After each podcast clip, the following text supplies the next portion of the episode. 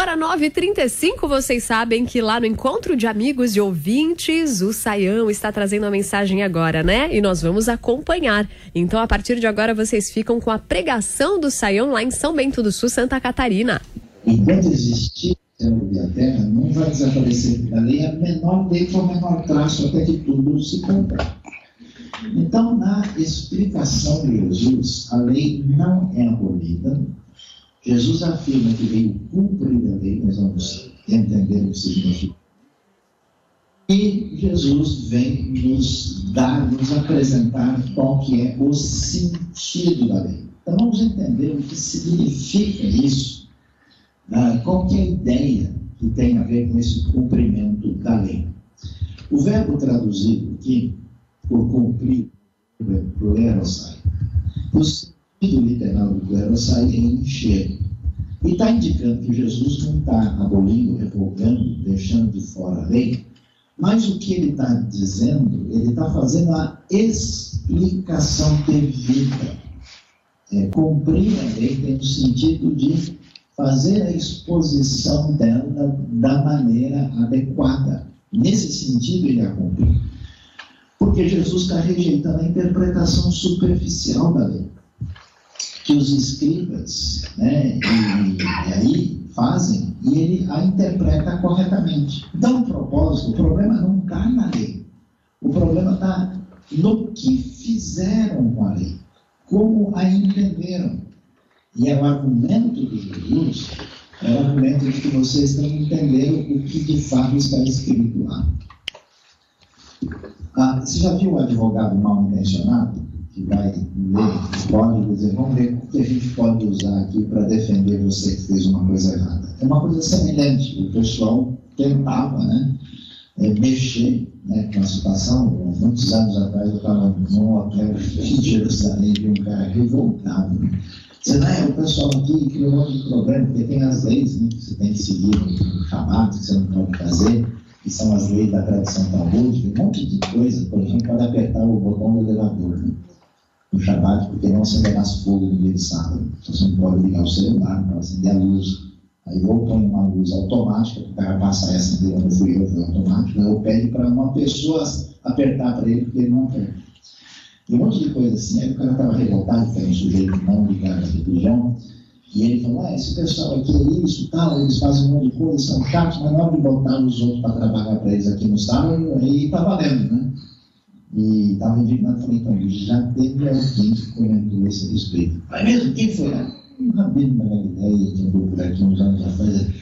Aí ele entendeu o que estava acontecendo, né?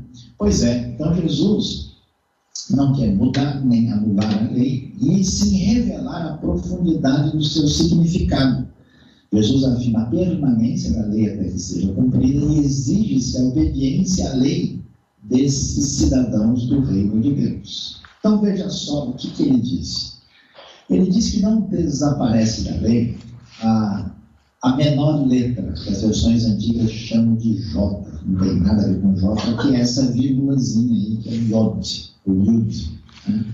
E diz que não passa, não, não, não, não uh, desaparece da lei a, a menor diferença entre duas letras. Você vê uma letra B, que é a letra K, você vê que a diferença é o dentinho embaixo, só esse pontinho. É como um umlaut em alemão. É só o pontinho mínimo que vai fazer diferença. Ah, e que Jesus diz, na lei, nenhuma coisa dessa vai ser colocada, né? Lei, entenda-se aqui a palavra divina, não lei simplesmente como direcionamento de prática, mas os livros da lei, né, que estão aí no começo da sua Bíblia de Gênesis até Deuteronômio. Então, por que essa ênfase na lei contra o que Jesus está falando? O que está em vista, então? Ele vai ser claro que aquele que desobedece um desses mandamentos, ainda que dos menores, ensina os outros a fazer o mesmo, será chamado menor no reino dos céus. Na verdade, é uma indireta para os próprios religiosos. E todo aquele que praticar e ensinar esses mandamentos será chamado grande no reino dos céus. E aí, o que, que acontecia? Atenção, o jeitinho da tradição religiosa da época. Os fariseus contentavam-se com uma obediência externa e formal à lei. era a conformidade rígida à letra da lei, sem dar intenção, atenção à intenção das palavras. Porque essa que é a questão. Né? Aliás, boas pessoas, boa parte das pessoas hoje ainda leem o texto bíblico como se fosse assim uma espécie de regulamentação de trânsito, como se fosse um jeito de aprender a pisar no quadrado, sem de fato tentar entender o que está por trás daquilo. Quando você ama e gosta de uma pessoa, por exemplo, né, e quer dar um presente especial para essa pessoa, o que, que você faz? Você vai profundo, uma pessoa gosta disso, ela quer dessa cor, ela tem, é, é um outro tipo de relacionamento, né? É o famoso Geburtstag, deixando. Né? Aí, Jesus nos ensina que essas exigências de Deus são muito mais radicais. A justiça que agrada a Deus é uma justiça interna, de mente e de coração, e que vai alcançar as nossas motivações. Por isso é muito mais fácil ser religioso. E a, a tradição estava fazendo o quê, né? mexendo nisso para atingir outras questões que não fossem as realmente importantes. Então Jesus rejeita, atenção, não a lei, não os livros revelados, não aquilo que Deus apresenta, mas sim a tradição religiosa que se construiu em cima disso. Por isso que ele vai dizer que se a gente não entender que o objetivo da lei mosaica era amar a Deus e amar o próximo, está escrito lá explicitamente em Deuteronômio 6, em Levítico 19, e que os outros mandamentos estão girando, gravitando em torno disso, a gente não entendeu nada. Portanto, onde é que está esse problema da lei? Por que, que o Novo Testamento, em alguns outros textos, parece criticar a lei e como é que a gente entende e vê isso? Por exemplo, Olhando em Gálatas 5, a gente vai ouvir Paulo aparentemente dizendo uma coisa diferente. Se a lei não perde o seu valor, a sua importância, se é necessário não deixar cair nada dela, se o problema de Jesus não é com a lei, mas com o que os religiosos fizeram, construir uma espécie de lei paralela, então por que, que Paulo vai dizer coisa do tipo? dizendo para eles: caso os gentios da galáxia vocês se deixem circuncidar, Cristo nada lhe servirá, de nada lhe servirá. De novo, declara todo homem que se deixa circuncidar que está obrigado a cumprir toda a lei. Vocês que procuram ser edificados pela lei, separados de Cristo, caíram da graça.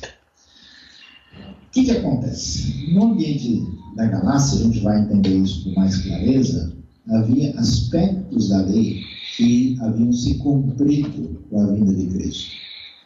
E esses aspectos que não eram pertinentes a esses gentios que entraram na fé, estava sendo exigido deles que eles fizessem isso para serem aceitos por Deus. E o mesmo Paulo que diz para o Timóteo, olha, você tem que ser circuncidado, porque você é de família judaica, se você não fizer isso, você não tem pertinência a esse universo diz para os Gálatas: se vocês se circuncidarem, vocês caíram da fé, caíram da graça não entenderam nada. Porque são coisas bem diferentes. Então, falando sobre isso, em Romanos 7, Paulo vai falar escutando. Então, como é que é esse negócio? Será que a lei é pecado? A igreja de Roma é uma mistura de gentios e judeus convertidos. De maneira nenhuma, de fato, eu não sabia o que é pecado, não sei por meio da lei. Então, na realidade, eu não sabia o que é cobiça se a lei não dissesse não cobiçarás. Mas o pecado, aproveitando a oportunidade dada pelo mandamento, produziu todo tipo de desejo cobiçoso. Por sem a lei, o pecado está morto. Né? Isso gente descobriu muito forte no Brasil. É proibido, então o valor é fácil. Né? Antes eu vivia sem a lei, mas quando o mandamento veio, o pecado reviveu e eu morri. Descobri que o próprio mandamento destinado a produzir vida, na verdade, produziu morte pois o pecado, aproveitando a oportunidade do mandamento, enganou-me por meio do mandamento me matou. De fato, a lei tem um problema, ela é santa, e o mandamento é santo, justo e bom. Mas ele, o que é bom se tornou morte para mim? Não é nenhum, mas para que o pecado se mostrasse como pecado e produziu morte em mim por meio do que era bom, de modo que por meio do mandamento ele se mostrasse extremamente pecaminoso. Ou seja, nunca o ser humano ia desconfiar direitinho do que é certo, errado, do que é bom, do que é mal, se não fosse por meio da revelação divina. Só que a lei funciona como uma ressonância magnética, como uma tomografia. Ela revela onde estão os problemas da nossa relação com Deus e com o próximo, mas ela não serve como remédio, ela não cura nada. E o problema da tradição religiosa do judaísmo da época de Jesus é que eles imaginaram que a lei era o remédio, confundiram o exame com o medicamento e tentavam pisar no quadrado dizendo, tá vendo como eu sou legal? Então preste atenção, a gente não é diferente deles. Jesus não criticou os fariseus porque os fariseus eram um tipo especial de pessoa ruim. Os fariseus eram o melhor tipo de gente na época. O fariseu era a sua cara, amém, irmãos? É um pessoal que ia no templo o tempo todo, é um pessoal que aprendia a decorar versículo desde pequeno, é um pessoal que lia a Bíblia o tempo todo, mas só que eles transformaram isso em glória própria e não entenderam o objetivo do mandamento. Então fica claro que não há nenhum problema na lei de Deus no Antigo Testamento, como nós vemos no ensino de Paulo em Romanos, capítulo 7. E aí, o que, que a gente entende da lei, olhando não só o que vimos em Mateus, mas também em Romanos, Gálatas, Hebreus, é que a lei não pode justificar nem salvar. Essa é a questão. Por isso, Paulo vai deixar bem claro, por exemplo, em Romanos 4, quando o pessoal estava dizendo que eles eram especialmente diferenciados, porque eles tinham circuncisão e eles tinham a lei, Paulo diz: o primeiro justo declarado por Deus em Gênesis 15, 6 foi Abraão. Abraão, quando foi chamado justo, não tinha circuncisão, que só foi instituído em Gênesis 17, e a lei não tinha sido dada. Então vejam só como lá no Antigo Testamento a lei nunca salvou ninguém, nunca tornou ninguém justo, porque o sujeito era justo antes dela chegar. Em que base Deus justificou Abraão? Pela fé no Deus que perdoa pecados e nos concede a sua justiça. Então, vocês, o problema não é que o Antigo Testamento é muito diferente do Novo, o problema é que vocês não entenderam o Antigo Testamento direito. Essa é a questão. A lei tinha aspectos diferentes, parte dos seus, dos seus aspectos é a lei cerimonial, que envolve toda a questão dos sacrifícios, que envolve uma série de elementos ligados à purificação ritual. Essa lei não é exigida dos gentios. Está claro isso. É por isso que às vezes hoje tem muitas comunidades que às vezes estão tentando assim se aproximar do Antigo Testamento e começam a fazer confusão, pegando coisas que não fazem mais sentido porque elas tinham prazo de validade definido. Quando o cumprimento pleno da lei chega em Jesus, aquelas coisas que têm significado, que têm valor, não precisam, não devem ser mais praticadas e nesse sentido, nós não estamos lá naquela situação. Nós não estamos sob a lei no sentido religioso cerimonial, porque ela apontava para o Messias, foi cumprida em Cristo, não estamos presos a ordenanças ou cerimônias, mas porque nós estamos sob a graça do Evangelho. Então, vejo muitas pessoas estão interessadas em hebraico, em Israel, daqui a pouco o cara começa a deixar crescer uns cachinhos aqui, né? Daqui a pouco ele não pode mais orar em português, tem que falar hebraico, e parece que Deus não, não escuta português direito, não escuta alemão, não escuta né, russo ou chinês. Né?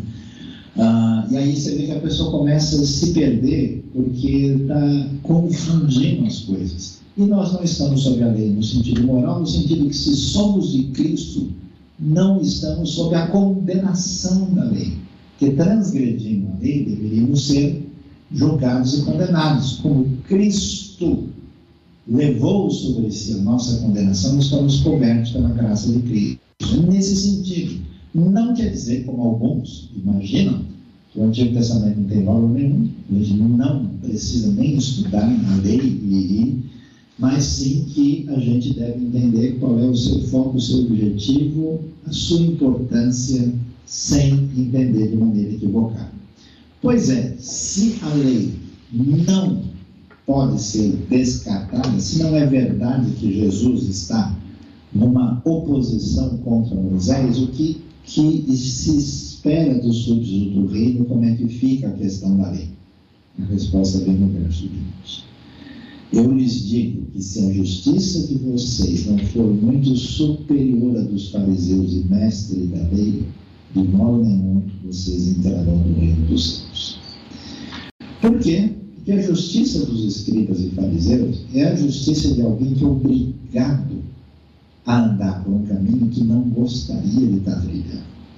É alguém que forçosamente, por causa do regulamento, tem que pisar no quadrado e atender essa exigência. Portanto, o que, eles tentam fazer? Eles tentam o máximo possível cumprir a coisa do ponto de vista legal, absolutamente externo e literal, sem uma intenção verdadeira de alguém que tem relacionamento real com Deus. Aí, Jesus disse, pessoal, se vocês estiverem na mesma pegada desses religiosos, vocês não entenderam nada. Porque vocês é que devem mostrar a justiça da lei. Na proposta de Jesus, os súditos do reino é que vão mostrar o verdadeiro cumprimento da lei. Porque esses religiosos estão fazendo outra coisa. É a obediência profunda, a justiça que vem do coração e que só é possível naqueles em que o Espírito habita. É por isso que a entrada do reino, no reino é impossível sem a justiça superior dos fariseus, a justiça é evidência da verdadeira fé. Eu estive, alguns anos atrás, antes da pandemia, na Alemanha, tive a oportunidade de visitar ali a localidade onde houve o grande despertamento dos moravianos, as terras do famoso conde de Zinzendorf. E aquele movimento morávio, uma coisa tão impressionante, não sabe que de cada 15 dos morávios ou moravianos, um deles se tornou missionário. E é impressionante que a gente pode ver no museu que eles têm, né? o lugar é bem afastado, ali fica perto da Polônia. É, a gente vê ali é, o túmulo de um indivíduo que veio do Caribe para viver entre eles. Eles tinham missionários que chegaram na Oceania, na África, no Caribe, nas Américas, na Groenlândia, em toda a parte. Alguns desses morados chegaram a se vender como escravos para poder entrar em ambientes islâmicos onde era totalmente impossível chegar para pregar o evangelho. E eles se colocavam, né, tomavam o lugar um escravo, libertavam e iam lá para poder testemunhar. Qual tipo de regulamentação faz isso com uma pessoa? Nenhuma. Portanto, a gente entende o que significa essa mudança, porque como é que foi dada a lei? A lei, o seu elemento emblemático principal foram as tábuas da lei dadas a Moisés, nesse resumo, que eram tábuas de pedra. E agora, nessa nova aliança, que num certo sentido é a lei na sua amplitude completa, cumprida, sai na sua plenitude, elas agora são leis em tábua de carne. Quer dizer, quando o Espírito age produzindo na pessoa o desejo não só de obedecer, mas de agradar a Deus, a lei é possível. Por isso que a lei se cumpre nos súditos do reino, bem diferente do tipo de espiritualidade que se desenvolveu no ambiente farisaico. Hebreus 8,10 vai falar nas leis que estão na mente e no coração. Olha Romanos 13, 8, amar o próximo é cumprir a lei. Eu já lidei com pessoas em litígio, né? em conflito, e você vê que o que está rolando é um ódio de um contra o outro. E aí você consegue fazer no máximo que cada um pisa no seu quadrado, que cada um tem a sua faca na mão. Mas é diferente quando você vê uma pessoa com disposição de amar e perdoar. Enquanto você tem essa disposição, não existe mais lei. A, lei é um negócio que. Né? Quando você precisa de regulamentação, é, é, é, porque a coisa já foi. Né? Então, é, imagina um, casal apaixonado que vai se casar o mês que vem, não vão lá. Nós precisamos nos amar. Sim, vamos ver. Qual, qual é a, a maneira de amar aqui? A, a Simona, vamos ver aqui direitinho. Vai lá. Eu preciso dar um beijo em você, colar. Bom, já dei o beijo, eu comprei minha parte. Agora eu preciso dar um abraço. Olá, eu comprei. Meu que, que bom motivo maravilhoso. é mais ou menos assim que muitas pessoas vivem a sua relação com Deus. Olha o que diz Hebreus, agora, porém, o ministério que Jesus recebeu é superior ao deles, assim como também a aliança da qual ele mediador é superior à antiga, sendo baseada em promessas superiores, pois se aquela primeira aliança fosse perfeita, veja, ela não é errada, não é ruim, ela é aliança que eu falei para a comunidade de Israel, depois daqueles dias, declara o Senhor, porém minhas leis em suas mentes as escreverei em seus corações, serei Deus deles, eles serão meu povo. Isso envolve a comunidade dos descendentes de Israel que agora creem, Hebreus é escrito exatamente para esses hebreus crentes e para aqueles que gentios entram nessa comunidade cristã primitiva. Ninguém mais ensinará ao seu próximo e ao seu irmão, dando conheça ao Senhor, porque todos eles me conhecerão desde o menor até o maior. Eu lhes perdoarei a maldade, não me lembrarei mais dos seus pecados, chamando nova esta aliança, ele tornou antiquada a primeira, e que se torna antiquada envelhecida e está a ponto de desaparecer. Aí a gente começa a entender que, que envolve a mensagem do reino em Mateus 5, quando Deus começa a reinar em nossa vida através do Rei Messias. Jesus, a gente se torna súdito o nosso relacionamento com Ele é diferente do típico relacionamento religioso que se tem de uma pessoa que simplesmente segue determinadas orientações e diretrizes para ter alguma vantagem com isso. O único povo capaz de cumprir a lei são os súditos do rei. Então, ao contrário se imagina, o Evangelho não vem dizer, pessoal, Jesus veio facilitar a nossa vida. Antes era difícil, agora é em três vezes sem juros no cartão. No Antigo Testamento, é complicado. Jesus agora está fazendo desconto no dízimo. Então aceitem, porque a coisa é o contrário. É muito mais fácil a gente seguir regras sobre o cabelo, sobre roupa, sobre o que beber, sobre o que comer, sobre onde sentar, sobre liturgia, do que perdoar realmente te ofendeu e prejudicou. É muito mais fácil seguir essas coisas. É, é outra questão que está em vista.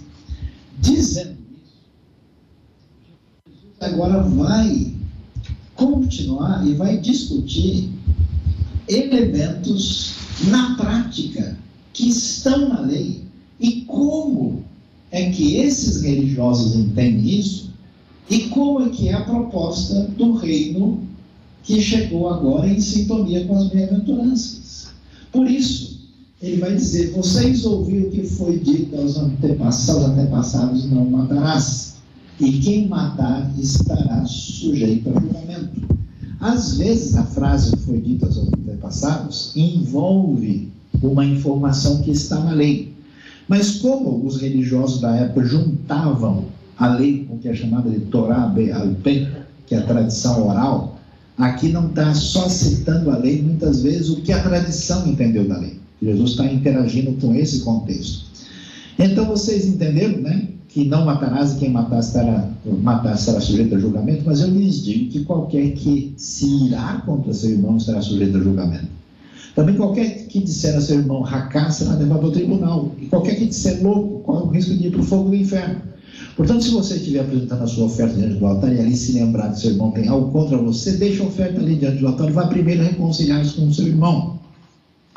Depois volte e apresente sua oferta. Entre em acordo depressa com seu adversário que pretende levá-lo ao tribunal. Faça isso enquanto ainda estiver com ele a caminho, pois ao contrário, ele poderá entregá-lo ao juiz, o juiz ao guarda, você poderá ser jogado na prisão. Me garanto que você não sairá de lá enquanto não pagar o último centavo.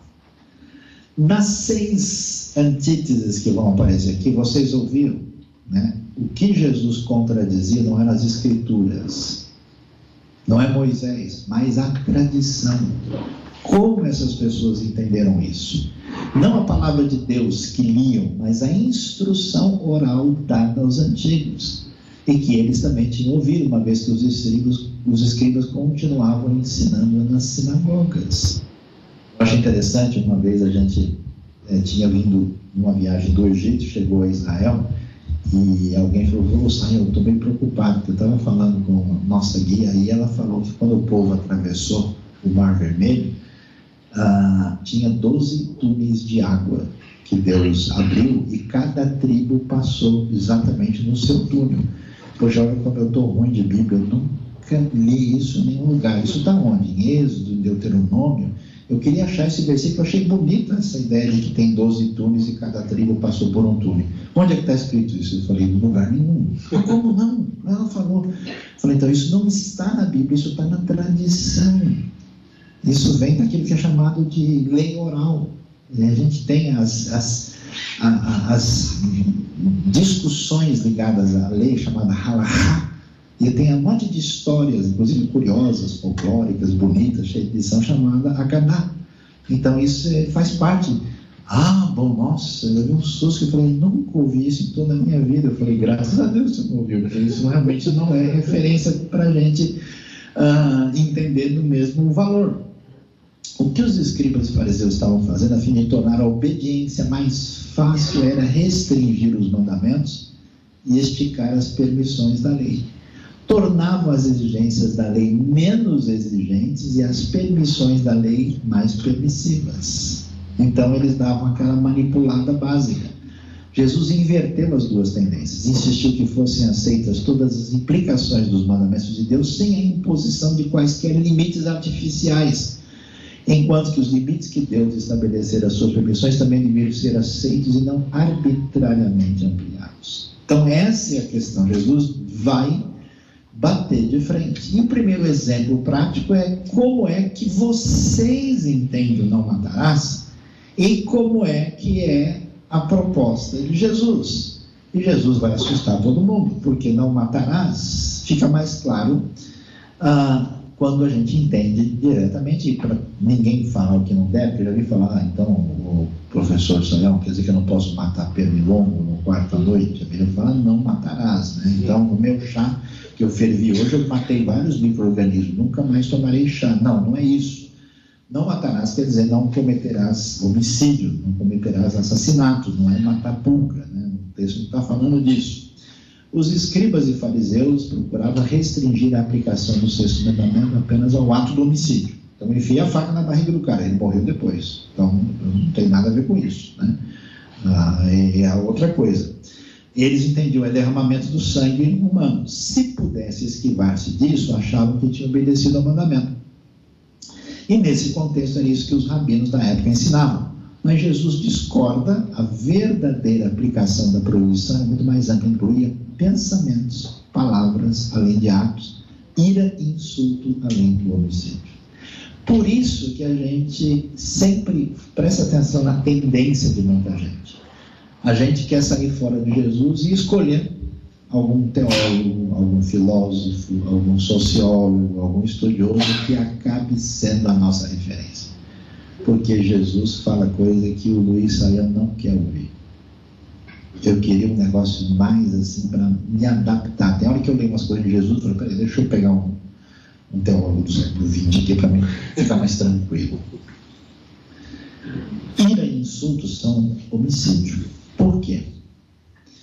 Racá e louco Alguns estudiosos sugerem que a palavra moré, que aparece aqui, pode se referir a uma palavra hebraica que significa rebelde, apóstata. E acho que eles têm razão, porque a ideia não é chamar o cara simplesmente de louco no sentido né, psiquiátrico do termo.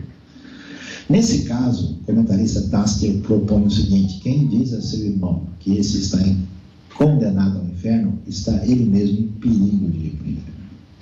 A palavra aqui tem um sentido religioso, que o contexto é esse, discussão sobre estar dentro da lei ou não. Então, quando alguém está desconectado da direção da lei, qual é o primeiro sinal dessa pessoa? Pouca misericórdia e facilidade de jogar pedra.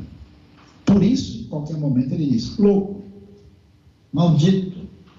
Ele tem essa a, a, inquietação da alma humana que não descansou na graça sempre quer descer pancada na cabeça dos outros. Vira tudo zagueiro uruguai final do Copa América.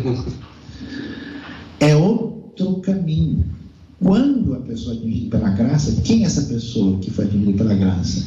É igual o mendigo que estava morrendo de fome e achou pão. Ele tem vontade de dizer para os outros, rapaz, eu achei um negócio, eu achei a cura. Então, esse tipo de comportamento é complicado e é a razão de tanta desgraça na história humana.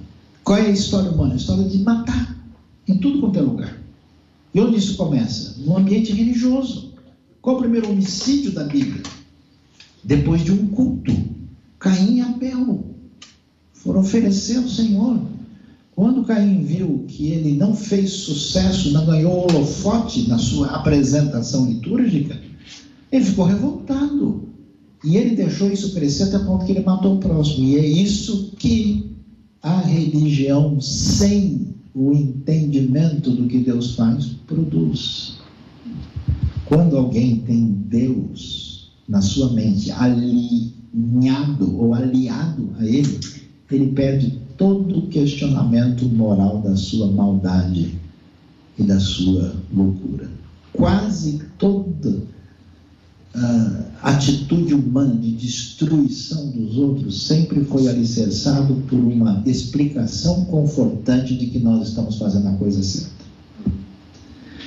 O pecado faz no irmão um inimigo. Criar inimigos é uma indústria do mal. O problema é um dos mais graves. O mal deste mundo tem que parar em mim.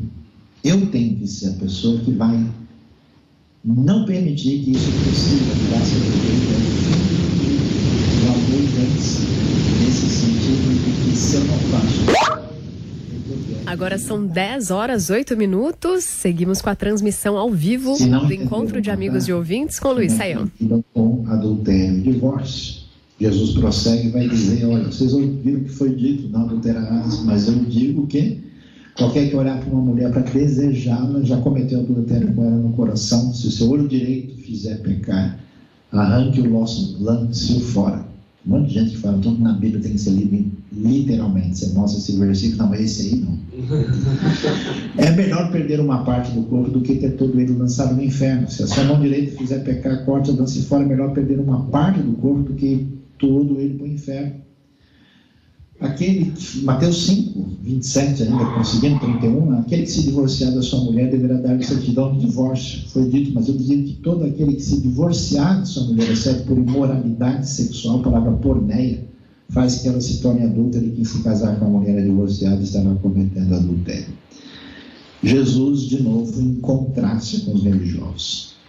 A proposta é diferente ele estendeu as implicações da proibição divina. Afirmou que o verdadeiro significado da ordem de Deus era mais amplo, que é o que muita gente não entende, do que a mera proibição de atos de moralidade sexual. Tem gente que acha que o pecado da sexualidade envolve alguma coisa porque é uma coisa corporal, porque ela é suja, porque ela não é espiritual. Nada disso está em vista no texto bíblico.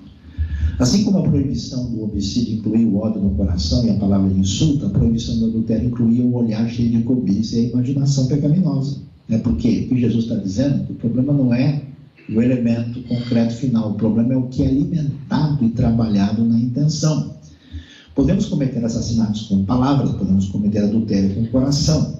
Então, por isso, qualquer que olhar para uma mulher com intenção impura, no coração já adulterou com ela, a exigência de Jesus é bem superior à legalista. E aí, ele vai dizer um negócio que deixa todo mundo apavorado, que é arrancar os olhos, cortar a mão e os pés. Depois pedir umas facas para o Ivan lá para a gente praticar no final aqui. Né? A ordem de desfazer-se dos olhos, das mãos dos pés que causam problemas é um exemplo do uso dramático que Jesus fazia das figuras de linguagem. Por que, que a gente pode ter certeza disso? É que nenhum dos discípulos cortou a mão, o pé e arrancou os olhos. Se tivesse que ser literal, a gente saberia que teríamos um outro grupo de discípulos aí, né? Os handicap Eles não pretend... Jesus não pretendia automutilação literal física, mas uma abnegação moral sem concessões. Não mutilação, mas mortificação. É o caminho da santidade que ele ensinou. A mortificação, tomar a cruz, para seguir a Cristo, significa rejeitar as práticas do pecado com tal resolução que devemos morrer para elas. O que, que é isso na prática? Se o olho faz pecar, porque a tentação chega através dos olhos, aquilo que você vê, então arranque os olhos, isso é, pare de olhar, não olhe de novo, não se submeta a uma situação de perigo para fragilidade. Comporte-se como se você realmente tivesse arrancado os olhos, tivesse jogado fora. E estivesse agora cego, sem poder ver aquilo que antes levava a pecar. Repito, se a sua mão ou seu pé fazem pecar, a tentação chega através das mãos, coisas que você faz, ou dos pés, lugar onde você vai, então corte-os fora. Isso né? não faça, não vá, comporte-se como se na realidade você tivesse cortado e jogado fora os pés e as mãos, e agora estivesse aleijado sem poder fazer as coisas, visitar os lugares que antes levavam a pecar. Esse é o significado da mortificação. E cada pessoa sabe onde está o seu problema. Tem gente que sabe onde está o seu ponto de fraqueza. E a pessoa, como se diz né, no hebraico antigo, ela dá mole. Né? Ela, ela se coloca numa situação de vulnerabilidade. Então, não vá. Se o seu problema é, é rixa, é, é, perder a paciência, quando começou a esquentar, sai fora. Se o seu problema envolve imoralidade, pornografia, coisa do tipo, começou, você se afasta. Se o problema é algo ligado a drogas, a álcool, se o problema envolve qualquer outra coisa, se o problema é descontrole financeiro, não deixe a coisa chegar, se afaste antes. Olha aí a pornografia, uma gata de maluco.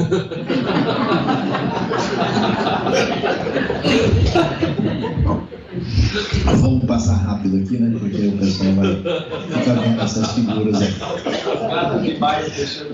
É a gata de maio fechando a apresentação, né? E o divórcio. Foi dito aquele que se divorciar de sua mulher deverá dar certidão de divórcio, eu digo que todo aquele que divorciar de sua mulher, exceto por porneia, imoralidade, faz com que ela se torne adulta e quem se casar com a mulher divorciada estará cometendo adultério.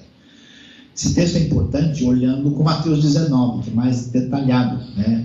Porque eles perguntam para Jesus, então, o que aconteceu? Por que, que Moisés mandou dar certidão de divórcio à mulher e mandá-la embora? Jesus responde, Moisés permitiu que vocês se divorciassem por causa da dureza do coração de vocês, mas não foi assim desde o princípio. Eles dizem que todo aquele que se divorciar sua mulher, exceto por imoralidade, se casar com outro será cometendo adultério.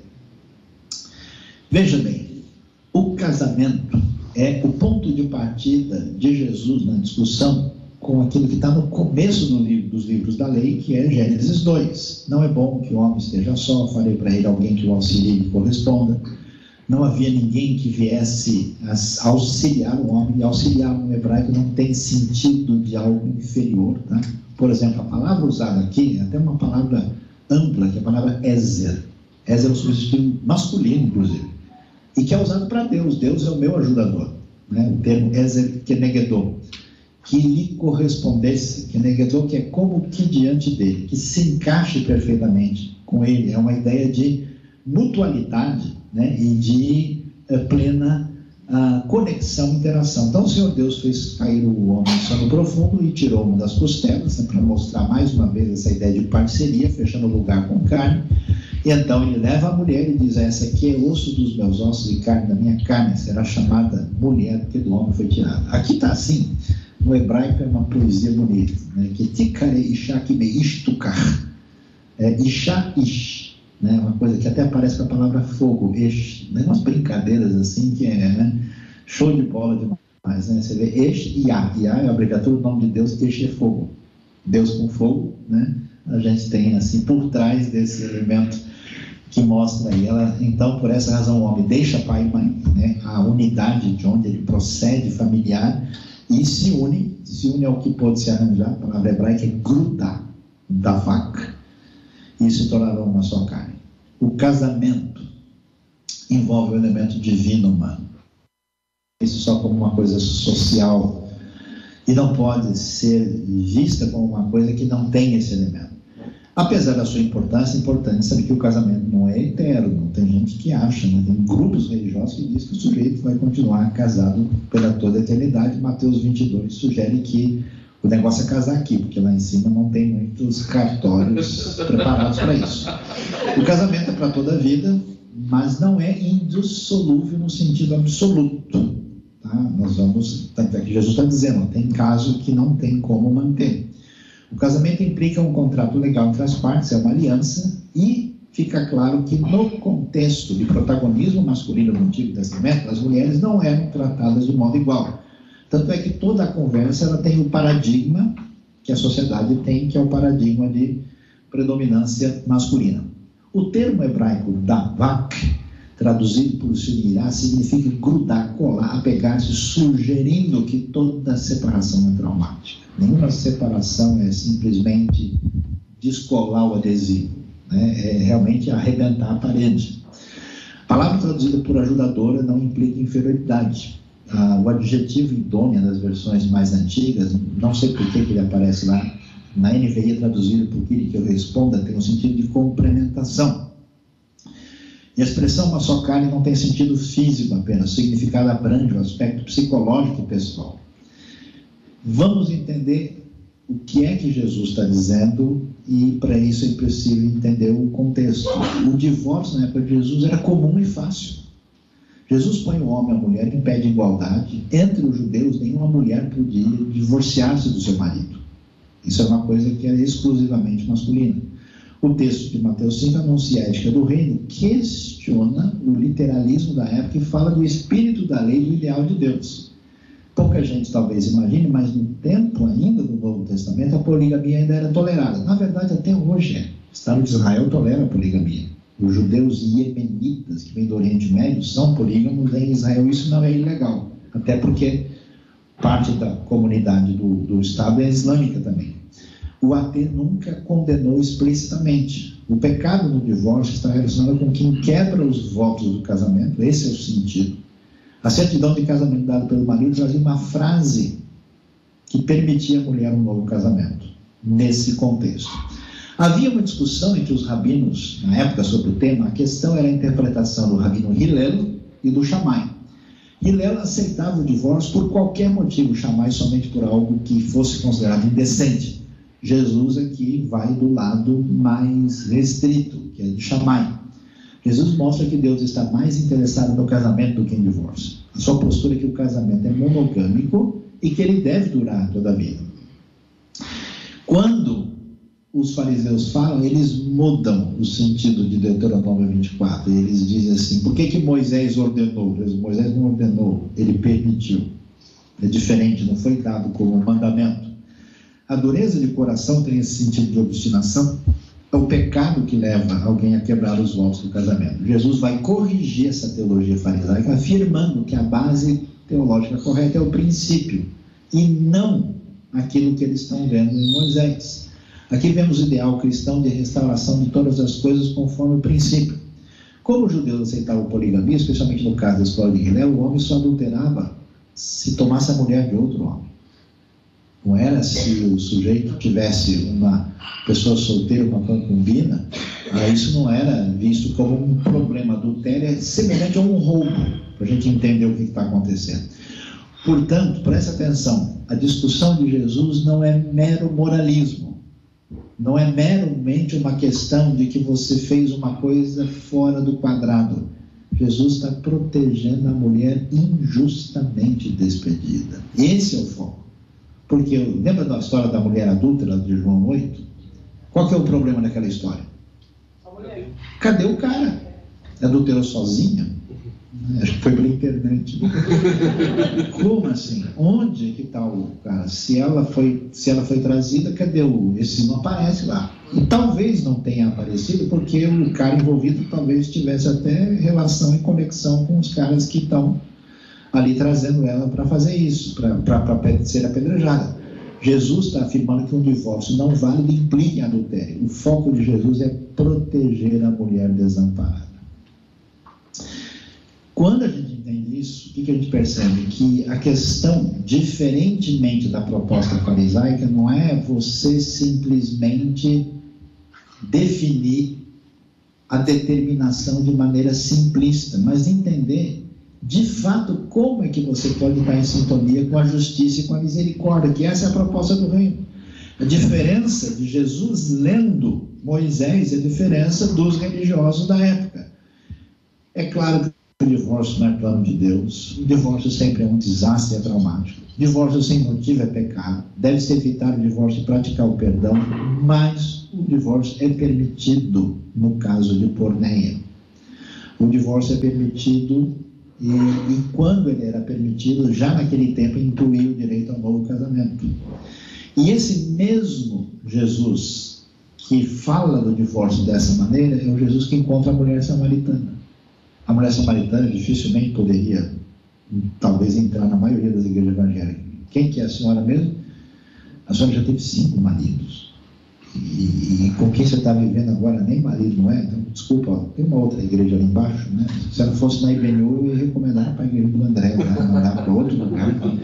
Talvez falar com o Ivan para receber aqui no Lar Filadélfia, no hotel, né? Ah, Jesus traz esperança e restauração. Então, é importante a gente entender a gente faz de tudo para evitar o divórcio. Mas, pessoal, quando uma pessoa quebra e não quer se arrepender da sua eh, relação de ruptura, esse divórcio é permitido como um remédio amargo para uma situação que não tem como resolver. Aí a pessoa diz: não, mas espera aí, o fulano ou a fulana não adulterou, ele só é meio nervoso, ele quebrou o rosto dela umas duas vezes, mas ainda continua lendo o Salmo 23. Né? Ah, que aliança você vai ter entre duas pessoas quando você tem violência física e ameaça da integridade da pessoa? Isso não é possível sustentar. Num caso desse da pessoa, ainda que seja uma situação complicada e difícil e dolorida, ela deve se divorciar. Por causa de manter a, o valor da vida está acima do relacionamento. Eu já vi gente morrer, perder a vida, porque a pessoa falou: Não, eu não sei. Até que um dia um indivíduo botou um revólver na boca da pessoa e ela começou a entender que a situação era muito complicada. Deve-se observar o nível da responsabilidade da pessoa. Por que havia permissão? O divórcio é prometido em caso de porneia. Geralmente se aplica em caso de adultério. Porneia rompe o voto de fidelidade do próprio casamento. Por isso, não é que o casamento foi levado ao fim, ele acabou antes. O divórcio é um remédio amargo aplicado para alguém, para que alguém não viva em poligamia, dividindo cônjuge com outros e outros. Até porque hoje isso corre até risco de vida, convivendo com alguém que é promíscuo, porque você vai, na verdade, não, eu não vou divorciar, mas vou viver no harém. É muito harém do que a palavra está dizendo aqui, né? Até onde pode ir a porneia? Pelo comportamento de algum tipo, por exemplo, tem uh, que chegam e dizem, olha, eu acho, estou entendendo que a minha, a minha maneira de viver tem a ver com a homossexualidade, ou até com a pansexualidade. Tem, como é que a pessoa vai conviver com alguém que está dizendo, olha, eu estou numa outra caminhada? Com a insistência no adultério. Alguém falhou? Ok, essa pessoa pode se conversar, restaurar, tentar perdão. Mas se a pessoa diz, não, olha, eu vou continuar vivendo assim e eu não quero mudar, não tem como continuar. Há hoje muitos casos de pedofilias e perversões. Já vi gente que no seu maneira de viver intimamente é doentio e louco, uma coisa inaceitável. Quando há ameaça à integridade física e à vida. E quando muitas vezes existe uma atitude de negligência total, de abandono. Tem gente que casou depois de o cara sumiu. A pessoa foi embora, desapareceu por cinco anos. E como é que vai ficar essa pessoa aqui? Ou até mesmo pessoas que têm uma postura de negação ah, completa de intimidade por razões, às vezes, não adequadas. A gente deve perguntar. Aí nós temos um caso de porneia, muitas vezes é o que acontece. Eu estou num sufoco aqui, Mr. André, porque a ideia era ter o capítulo 5 todo, só que o capítulo 5 tem 48 versículos. E aí eu não sei, eu já falei por quase uma hora, acho que vocês já ouviram bastante, não querem mais ouvir. É, podemos caminhar um pouquinho mais? Sim. Vocês aguentam? Sim. Não vão se divorciar de mim? Não vão me, me dar carta de divórcio? Né? Então, a Renata Borjato lá na rádio falou que sim também. Que sim.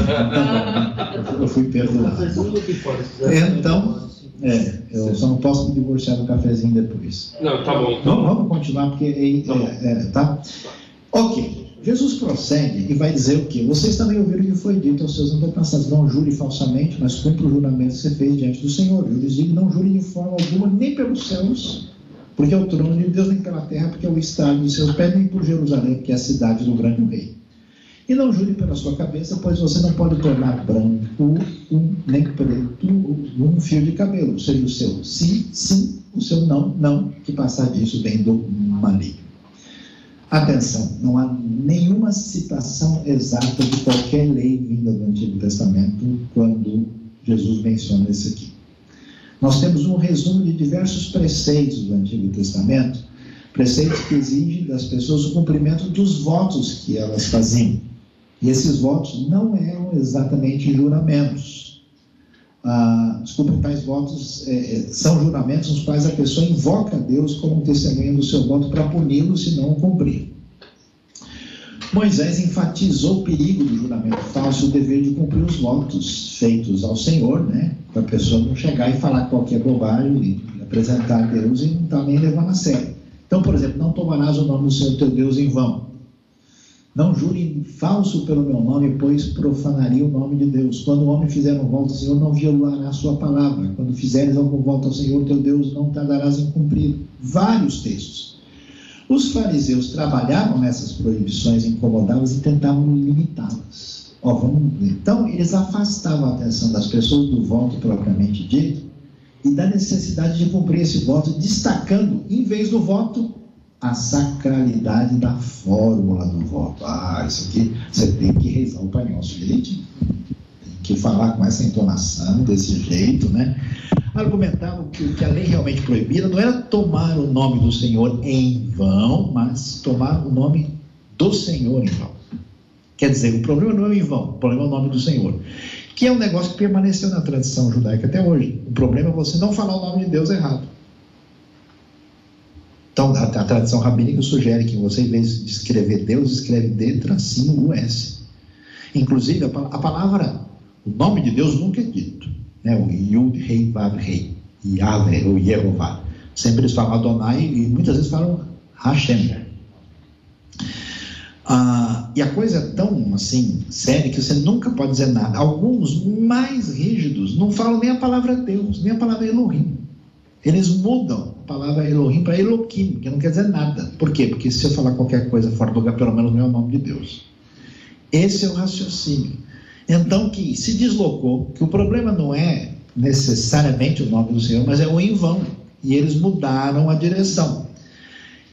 Diante disso, jurar falsamente, eles concluíram, significava profanação, uso profano do homem divino e não perjúrio empenhar a palavra desonestamente. Por isso, eles desenvolveram regras elaboradas para fazer o voto direitinho. Fizeram listas de quais formas eram permitidas, acrescentaram que apenas aquelas formas que incluíam o nome de Deus tornavam o voto obrigatório.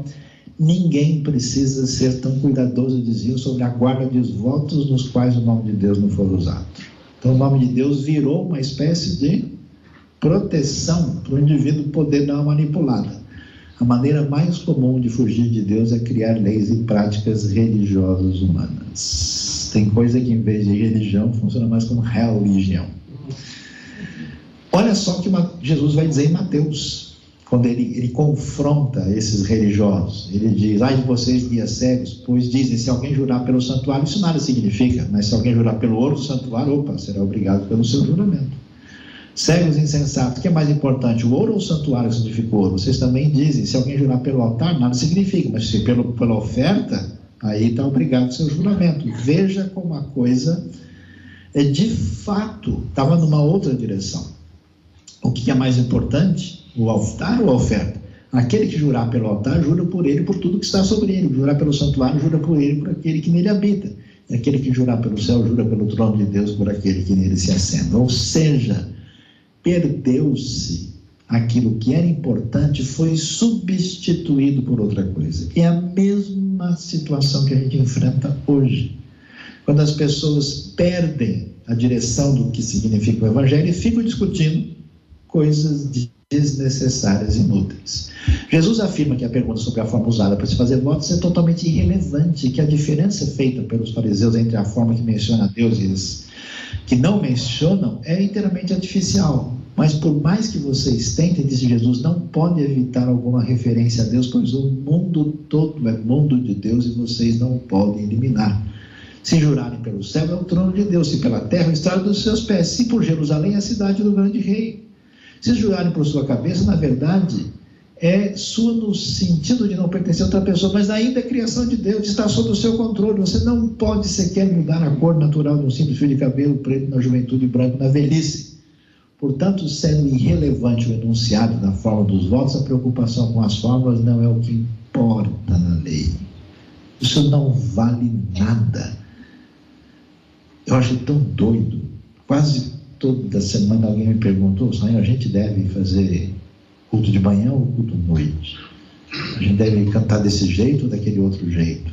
É tudo pergunta que não quer dizer nada. Na verdade, tudo que se faz, todo que faz um voto deve todo aquele que faz deve, o voto deve cumprir, seja qual for a forma de confirmação. Todas as formas são supérfluas, pois a fórmula nada acrescenta a solenidade do voto. Um voto é obrigatório, independentemente da forma, a verdadeira implicação da lei é que devemos cumprir nossas promessas e ser pessoa de palavra. Então, os votos são desnecessários, de modo algum jurem. Seja, porém, a sua palavra o quê? Sim, sim, não e não. Como disse Tiago, seja o seu sim, sim, seu não, não. O que passa disso, Jesus disse que vem do maligno, tanto da maldade do coração, com o seu grande engano, como do maligno que Jesus descreve como mentiroso e pai da mentira. Quando a pessoa precisa de muita firula, ela está com um rolo, falando na Bíblia na linguagem de amanhã. Né? Assim como o divórcio é devido à dureza do coração o juramento se deve à falsidade humana. Ambos foram permitidos por lei, nenhum deles foi ordenado, nem seriam necessários. E a pergunta legalista que o pessoal faz: ah, será que eu posso jurar bandeira? Será que eu posso fazer juramento lá, quando eu for chamado para participar de uma situação? Ah, eu não posso. Jesus disse que eu não posso jurar por coisa alguma. Não, não tem nada a ver. Se os juramentos são proibidos, porque Deus mesmo usou juramentos na Escritura. Eu juro solenemente. Porque, por exemplo, ele disse a Abraão: Jurei por mim mesmo que eu vou abençoar você. O propósito do juramento divino não foi aumentar a sua credibilidade. Ó, oh, pessoal, está difícil vocês aceitarem, então deixa eu dar uma força aqui, quem sabe vocês levam a sério. Considerando que Deus não é homem para mentir, mas sim despertar e confirmar a nossa fé. Deus jurou não por causa de qualquer facilidade da parte dele, mas por causa da nossa incredulidade. Será que a gente deve abster-se de jurar diante de um oficial de justiça e testemunhar sobre o juramento no tribunal? Você foi chamado lá para prender um criminoso, você não, eu não posso dizer nada porque eu sou crente, eu não juro. A interpretação aqui é literal, nem mesmo Jesus se recusou a responder quando o sumo sacerdote colocou sobre o juramento e exige que você jure pelo Deus vivo. Se você é o Cristo, filho de Deus, diga Jesus disse sim confessou que era e que mais tarde eles o veriam entronizado à direita de Deus. Jesus falou, não, não vou jurar, que eu acabei de dar esse sermão lá atrás, agora vai pegar mal se eu falar diferente. O que Jesus enfatizou em seus ensinos foi que homens honestos não precisam recorrer a juramentos. Não que eles devam recusar-se a prestar juramentos se isso for exigido de alguma autoridade. É claro que nós não podemos jurar no sentido de garantir o futuro que pertence a Deus. Orientação de Tiago 4,14. Amanhã vocês não digam, vamos fazer isso, mas se o Senhor quiser. Quando, mas devemos ser totalmente sinceros em nossas palavras. Quanto mais recorremos a fórmulas, mais desvalorizamos a linguagem e as promessas. Os cristãos devem dizer o que pretendem e pretender o que dizem. Nosso sim é sim, nosso não é não, sem recheios. Isso deve ser suficiente. E quando um monossílabo sim é suficiente, por que perder tempo com floreio? Uma das coisas que eu fico mais indignado quando você está conversa com uma pessoa e você fala, não, está tudo certo, a gente vai fazer assim. A pessoa pergunta para a terceira e quarta vez a mesma coisa. Dá vontade de dizer um não permanente para ele. Aí o velho homem surge. Amor sim, vingança não. Vocês ouviram que foi dito olho por olho, dente por dente. Eu lhes digo, não resista ao perverso. Se alguém ferir na face direita, ofereça ele também a outra. Falei para vocês que vocês deviam buscar o café, né? Isso vai ser complicado. Se alguém quiser processá-lo, tirar a túnica, deixe que leve também a capa. Se alguém forçar a caminhar uma milha com ele, vá com ele duro. Dê a quem lhe pede, não volte as costas àquele que deseja pedir algo emprestado. Vocês ouviram que foi dito, ame o seu próximo, odeie o seu inimigo? Sabe que isso não está na lei, né? Mas eu lhes digo: ame os seus inimigos e olhe por aqueles que os perseguem. para que vocês venham a ser filhos do seu Pai que está nos céus, porque ele faz raiar o seu sol sobre maus e bons e derrama chuva sobre justos e injustos. Se vocês amarem aqueles que os amam, que recompensa receberão? Até os cobradores de impostos injustos, desonestos, publicanos fazem isso. Se saudarem apenas os seus irmãos, o que estarão fazendo demais? Até os pagãos fazem isso. Portanto, sejam perfeitos como é perfeito o Pai Celestial de vocês. Não se vinguem amem os inimigos. Está vendo? Isso aqui para vocês. Que perguntas surgem aqui? Como que a gente deve reagir quando a gente for insultado? Como reagir quando somos julgados de modo errado? Como reagir quando somos maltratados? E como reagir quando temos que ajudar quem não merece confiança? E aí, vemos o verso 38 a 39 que a gente mencionou. E vamos então ver aqui. Jesus provavelmente tinha em mente um não insulto comum, mas um ataque específico. Não é uma coisa qualquer assim, o seu cabeludo, né, o seu careca. O ataque contra os discípulos de Jesus na qualidade de herege, que é o que está acontecendo. Esses religiosos estão dizendo: olha, esse pessoal está traindo Moisés e a palavra de Deus. Eles precisavam, precisavam aprender a reagir como o mestre reagia. Por isso, Jesus vai né, nesse caminho de alteridade, de perdão e de amor, e vai, então, nós vamos ver que a parte dos ensinamentos orais dos rabinos que Jesus citou vinha direto né, da lei mosaica, alguma coisa era ampliada pela tradição, e vamos lembrar que a lei de Moisés era um código civil, além de moral. Né? A lei da retaliação tinha fundamento, você vai ver isso em Êxodo, Levítico, que ela funcionava como lei né, de regulamentação da própria comunidade. E nós temos uma é, expressão de olho por olho, dente por dente, que é a chamada lex talionis, é o princípio da retribuição exata, cujo propósito era estabelecer o fundamento da justiça, especificando o castigo do culpado e pretendia limitar a compensação da vítima a um valor exato e não mais. Então, quando a gente fala olho por olho, dente, a gente vai ficar assustado, mas essa, essa frase ela era muito positiva. Porque no mundo sem regulamentação era olho por cabeça, era dente por garganta. Então o sujeito que foi ofendido, ele queria três vezes mais. A ideia de olho por olho, dente por dente, não é simplesmente de vingança. É a ideia de justiça retributiva exata. Se a pessoa causou esse prejuízo, ela deve ser cobrada de maneira equivalente. Então, isso tinha o duplo efeito de fazer justiça e refrear a vingança, para que a pessoa tivesse a retribuição exata e não mais que o que provavelmente ele ia querer. Também proibia que membros de famílias inimigas tomassem a lei em suas próprias mãos para vingar-se. É praticamente certo que no tempo de Jesus a retaliação literal pelos prejuízos já fora substituída pela prática legal judaica das penalidades em dinheiro ou custos. Isso já acontecia nesse ambiente podemos ter certeza de que em outros casos essa penalidade não era fisicamente executada, exceto no caso de homicídio, vida por vida. Os escribas e fariseus estenderam o princípio da justa retribuição dos tribunais legais para os relacionamentos pessoais, o que não pertencia. E aí é que a questão muda de figura. Porque nem estavam praticando isso, a coisa tinha um objetivo, eles mudaram e agora ligaram isso no relacionamento pessoal, o que trazia uma situação complicadíssima no relacionamento entre as pessoas. E então Jesus vai falar tudo aquilo que a gente mencionou aqui. E aí a gente então percebe que os fariseus citavam a lei com acréscimos e não que ela ensinava. Ao contrário que Jesus se imagina, que se imagina, Jesus não estava rejeitando a lei, mas sim o ensino da tradição. Chamou a atenção para o desvio que eles tinham tomado tinham mudado a ideia de próximo e de inimigo. O ensino de Jesus, na verdade, estava na lei, estava no Antigo Testamento. Veja lá. Não procurem vingança, nem guardem rancor contra alguém do seu povo, mas ame cada um seu próximo como a si mesmo. Eu sou o Senhor, Levítico 19, 18. O estrangeiro residente que viver com vocês deverá ser tratado como natural da terra. Amem-no como a si mesmo, pois vocês foram estrangeiros, estrangeiros no Egito. Eu sou o Senhor, o Deus de vocês. Levítico 19, 34.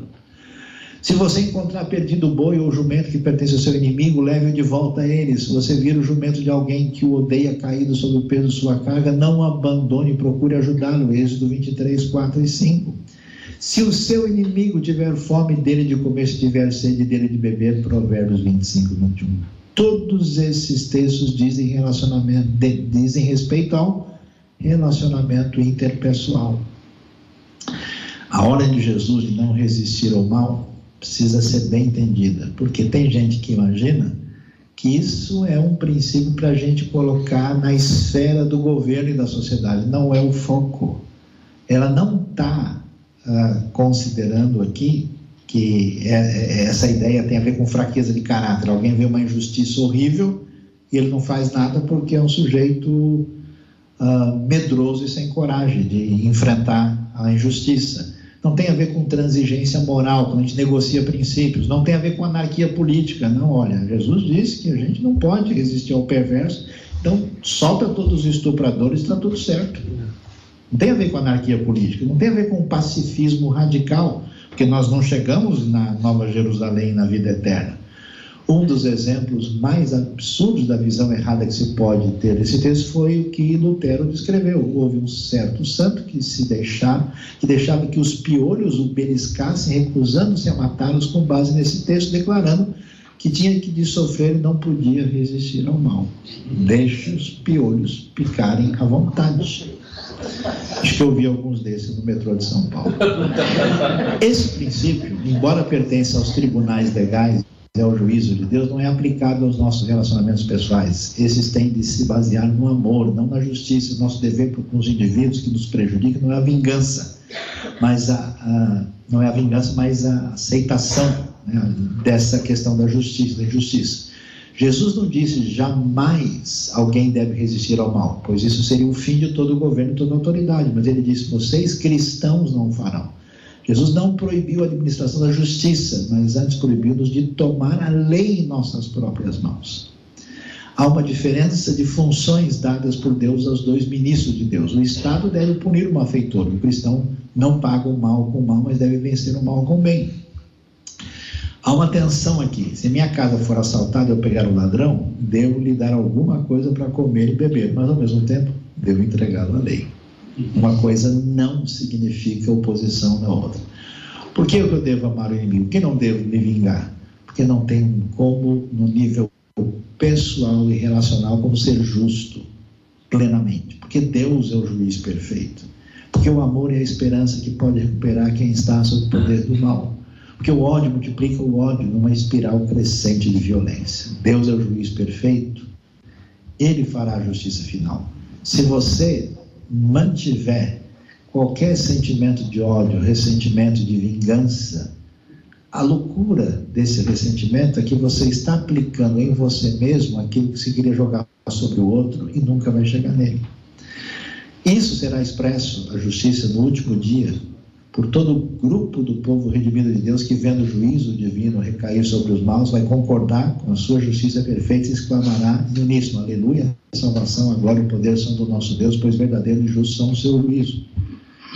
Lembra? Caiu, caiu a grande Babilônia, que é culpada do sangue dos mártires. Amém, aleluia, a justiça de Deus triunfou. Isso não tem nada a ver com quem é covarde, que não oferece nenhuma resistência ao mal, Jesus mesmo desafiou o principal dos sacerdotes quando foi interrogado na corte. O texto se refere a um homem forte cujo controle de si mesmo, cujo amor aos outros é tão poderoso que rejeita absolutamente qualquer forma de retaliação.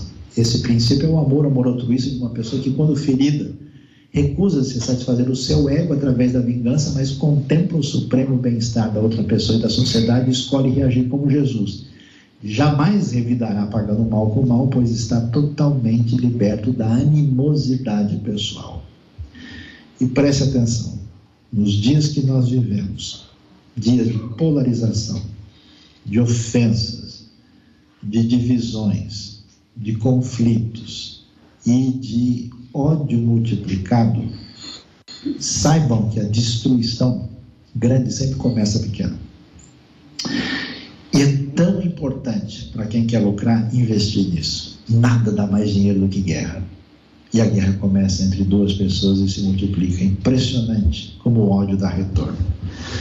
Investir na contenda, nesse tipo de comportamento, traz holofote.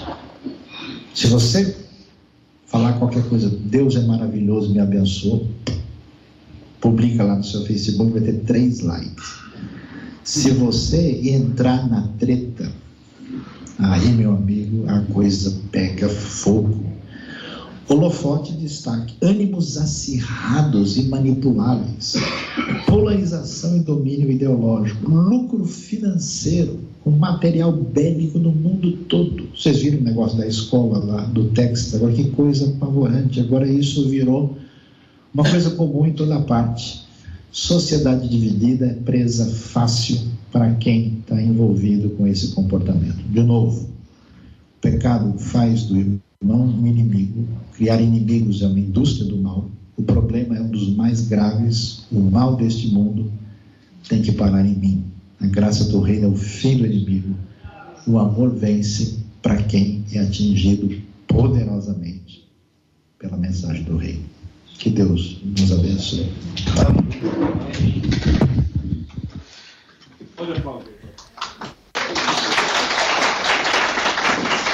Então, para você, a mensagem do pastor Luiz Saião, nesta manhã de sexta-feira, no quinto encontro de amigos da RTM, que você acompanhou aqui na programação da sua Transmundial. Renato, eu volto com você. Voltamos logo mais com a programação. Então, junto com os nossos ouvintes. Daqui a pouquinho tem o pastor Itamir Neves, às 5 da tarde, tem o pastor Itamir Neves, trazendo também a continuação do texto do Sermão do Monte, capítulo 6. Combinado, então, bom Cláudio. dia, uma excelente manhã para você. Combinado para você também, excelente manhã e muito obrigada por fazer essa transmissão junto com André Castilho, Luiz Saião e os nossos ouvintes que estão lá nesse lugar maravilhoso, encontro de amigos e ouvintes em São Bento do Sul, Santa Catarina. Espero que você que não foi presencialmente hoje possa estar no próximo.